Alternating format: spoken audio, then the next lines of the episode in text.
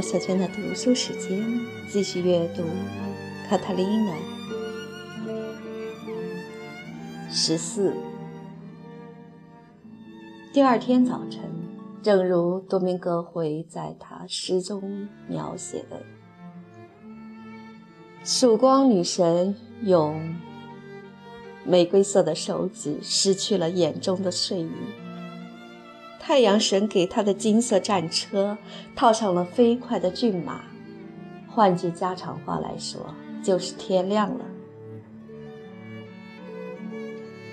三名多明我会的修士悄悄溜出了修道院，兜帽遮没了削了发的头颅，一半为怕人看见，一半为抵御长夜未消的冰冷的寒露。虽然时间那么早，可是城里的人猜出了就要发生什么事，所以修道院门口已经聚集了一群人。他们一下子就认出，走在另外两名修士中间的那个身穿戴兜帽的僧衣的高个子，就是那位圣洁的主教。修士们后面跟随着一群好奇的人。他们出于恭敬，保持着一段距离。这三人急匆匆地向着加尔默罗会教堂走去，这里又有一些人在等候着。一名修士敲敲门，门只开了一点儿，刚好可以让他们一个个的进去。门随手就关上了。看热闹的人想要进去，一看门已锁上。他们敲门也没用。卡塔琳娜在圣母小教堂里等着，玛利亚·佩雷斯和多明戈陪她来，却不得进去。唐娜·比亚特丽斯带了她的修女们在教堂门口迎接主教。修女一共二十名，这个数目是罗德里格斯堡公爵在创办这所女修道院时限定了的。主教有两个随从教士跟着，走进圣器室，穿上法衣。他们一起慢慢地走到小教堂，修女们都跪着。卡塔琳娜撑着拐杖，到祭台跟前的台阶前跪下。主教念诵弥撒仪式的经文，修女们惶恐地低声应和。他给卡塔琳娜举行了圣餐礼。在祝福仪式和念过末一段福音经文之后，他跪在祭台前默默祷告，然后他站起身来，用一双悲苦的大眼睛望着卡塔琳娜，走下祭台的台阶。他伸出一只消瘦的棕色的手，按在他的头顶上。我。至高无上的天主的卑微的工具，以圣父、圣子和圣灵之名，吩咐你扔掉拐杖，向前走。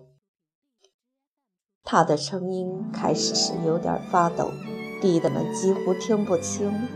但是说到最后几个字，他提高了嗓门，变成了嘹亮而清晰的命令口气。